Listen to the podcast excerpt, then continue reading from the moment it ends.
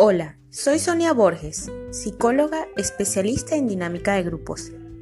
El día de hoy quiero hablarles sobre la expresión de las emociones. La palabra emoción está relacionada al verbo mover.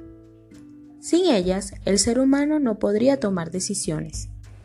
En la vida y las relaciones, las emociones cobran un protagonismo esencial razón por la cual es indispensable conocerlas y poder manejarlas de manera que nos permitan adaptarnos al medio ambiente donde nos encontremos. Las emociones, según Goleman, son impulsos para actuar, planes instantáneos para enfrentarnos a la vida que la evolución nos ha inculcado.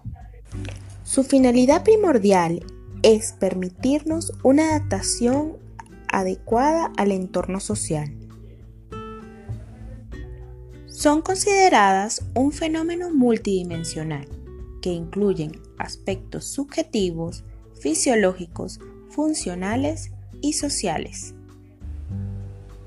En un proceso de autodescubrimiento, es importante saber identificar las emociones y los sentimientos en nosotros mismos y también poder identificarlos en los demás.